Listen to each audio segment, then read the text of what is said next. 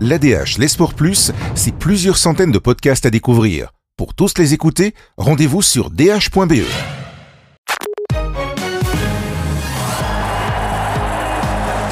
Olivier De Wild, avec vous, on revient sur ce terrible accident qui a lieu euh, ce dimanche au Grand Prix euh, de Bahreïn. hein, c'est celui de Romain Grosjean. Oui, tout à fait. euh, avec euh, d'abord la, la première nouvelle du jour, c'est que euh, Romain, comme on pouvait euh, le, supposer hein, hier soir, euh, lorsqu'on a vu les images et puis lorsqu'on l'a vu son post sur Instagram avec ses mains dans des bandages, eh bien, il ne pourra pas rouler en tout cas euh, cette fin de semaine pour le deuxième épisode, le deuxième Grand Prix euh, de Bahreïn, sur une version un petit peu euh, modifiée euh, du circuit. Donc euh, forfait, ça a été annoncé officiellement par le team euh, ce matin et il sera euh, remplacé par le pilote réserviste du team, le jeune Brésilien Pietro Fittipaldi. Alors, ce n'est pas le premier gros accident hein, pour Romain. Ah non, euh, pas du tout. Alors Romain Grosjean, euh, c'est un petit peu euh, euh, le Gaston Lagaffe de la Formule 1. Alors euh, dans les années 80, on avait un pilote italien euh, qui a disparu il y a quelques années qui s'appelait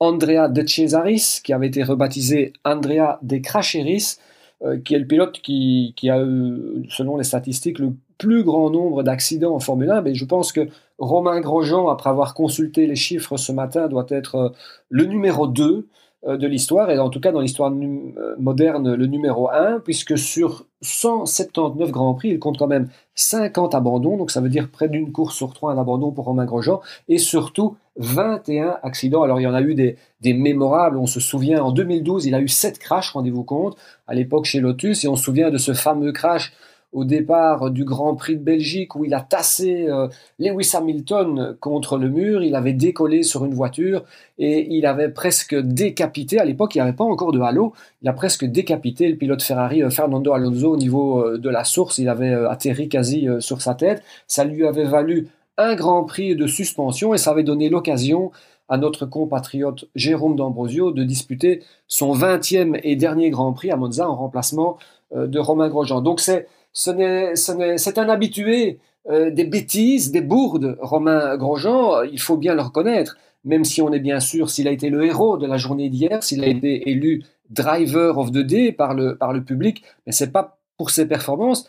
Euh, il faut bien dire que l'accident qui lui est arrivé, c'est totalement de sa faute, euh, que si il s'en était euh, sorti mieux ou s'il avait impliqué Daniel Gviat, si Daniel Gviat n'avait pas pu euh, terminer la course, eh bien, il aurait pu être convoqué chez les commissaires sportifs et être pénalisé.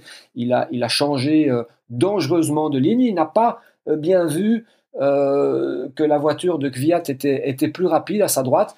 Et c'est des problèmes que dans l'année 2012, on avait dit, Mark Webber à l'époque qui avait été percuté par Romain Grosjean avait dit ce type est dingue. On avait dit il était allé voir un psychologue. On disait à l'époque qu'il avait un problème de, vision périphérique, donc c'est qu'il ne voyait pas bien ce qui se passait autour de lui. Il n'avait pas une vision euh, globale. Et euh, c'est vrai qu'encore hier, on peut, se poser la question. Il a, parmi euh, les bourdes les plus célèbres de, de Romain Grosjean, il y a eu ce Grand Prix de Monaco, euh, c'était en 2013, où il a réussi à se cracher quatre fois sur le week-end, trois fois en essai, une fois en course à la sortie du tunnel, où il était monté sur une Toro Rosso. Et puis on se souvient aussi de, de, bêtises encore plus absurdes, encore plus ridicules en Formule 1, c'est notamment un abandon euh, suite à un tête à queue, puis il avait tapé dans le rail, c'était au Grand Prix du Brésil lors du Tour de Chauffe, donc avant même que le Grand Prix ne démarre. Un autre abandon aussi euh, stupide, il le disait lui-même, c'était derrière la voiture de sécurité à Bakou, il y a deux ans. Il avait été euh, distrait, il avait freiné un peu trop fort, il était parti en tête à queue, il avait tapé dans le mur. Et puis, euh, une autre image qu'on garde en mémoire, c'était euh, l'année passée au Grand Prix de Silverstone, en essai il avait réussi à faire un tête à queue dans, la pit lane, euh, en sortie de pit lane, lorsqu'il avait réactivé le pit limiteur, il avait un petit peu accéléré trop fort et il avait fait un 360 degrés dans la, pit lane, ce qui, lui avait valu d'être la, risée évidemment de tout le paddock parce que je pense pas que ça soit arrivé souvent en Formule 1. Donc voilà pour un petit peu décrire le, personnage, Romain Grosjean qui bien sûr a compté aussi euh, 10 podiums en Formule 1, qui était un espoir à une époque. Il a fait, euh, euh, il décroché deux deuxièmes places, pas de victoire, mais deux deuxièmes places. Euh, C'était en 2013, 2012 et 2013. à l'époque chez Lotus et depuis qu'il est passé chez As, malheureusement, c'est sûr que pour sa carrière, c'était pas une équipe de haut niveau, c'était une équipe débutante qui a connu aussi beaucoup de problèmes, il faut le dire. Donc c'est pas une, c'est une des plus petites écuries de la Formule 1 et donc l'équipe qui est au bout de 4 ans tout de même, on a eu un petit peu marre. Euh, des, boulettes, des bévues euh, de Romain Grosjean et qui avait donc décidé, bien avant euh, ce Grand Prix de Bahreïn, de se séparer du pilote français qui, qui l'avouait d'ailleurs en interview, juste un peu avant son accrochage, n'a pas d'autre perspective, ne sera plus en Formule 1 en 2021. il lorgne du côté de l'IndyCar. Et, mais on peut se dire aujourd'hui qu'après avoir eu autant de chance ce week-end, ben, peut-être qu'il va réfléchir deux fois parce que l'IndyCar est une discipline très dangereuse. On y roule notamment sur des ovales à, plus de, 350 km/h à ras des murs.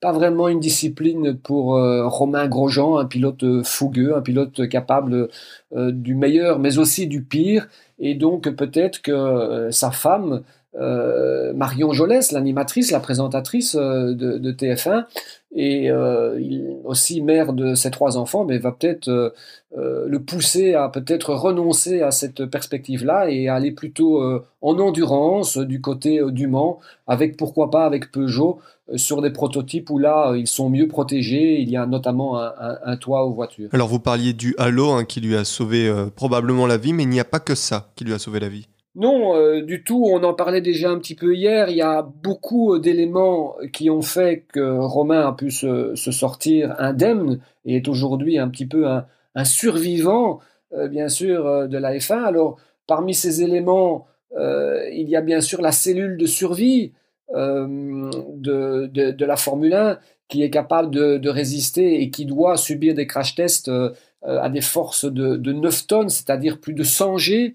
Euh, il y a bien sûr aussi le, donc on l'a dit, le halo, le système HANS qui protège euh, les pilotes. C'est ce que vous voyez en dessous du casque qui protège euh, la nuque et la tête de ce qu'on appelle le coup du lapin quand vous avez un gros choc. il y a, on en avait parlé hier aussi, la condition physique puisque le corps humain il est, il est plutôt fait, il peut résister à des chocs de 25 G.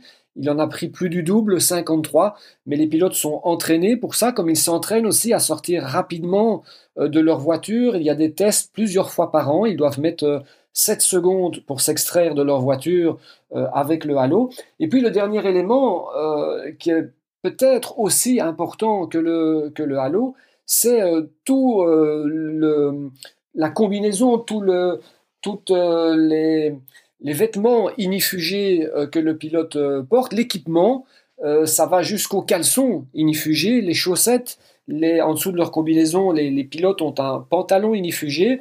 Et on a eu l'occasion de discuter ce matin avec Steve Van Belligen de la société Stan 21 qui, qui fournit, qui construit ces combinaisons qui sont faites d'un mélange d'aramide, de Nomex qui sont des, produits très, euh, des, matériaux très résistants au feu.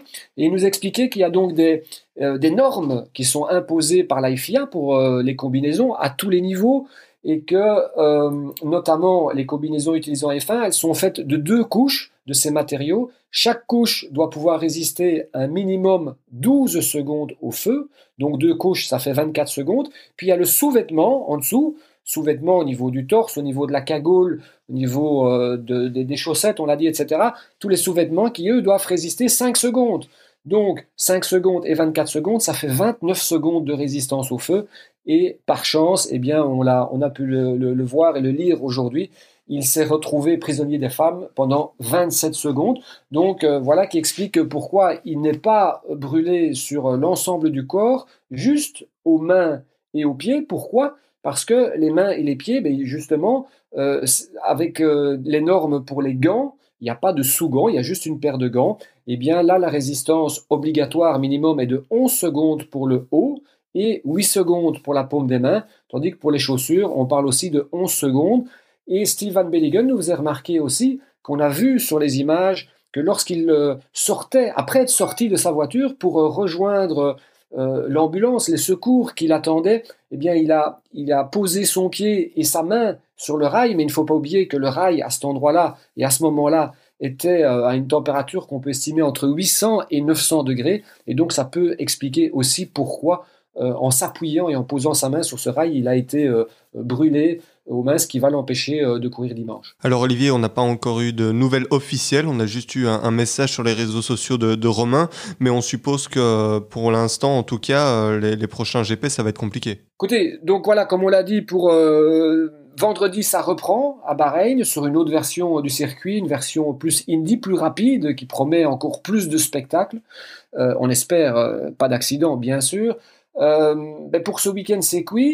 Euh, sans mauvais jeu de mots.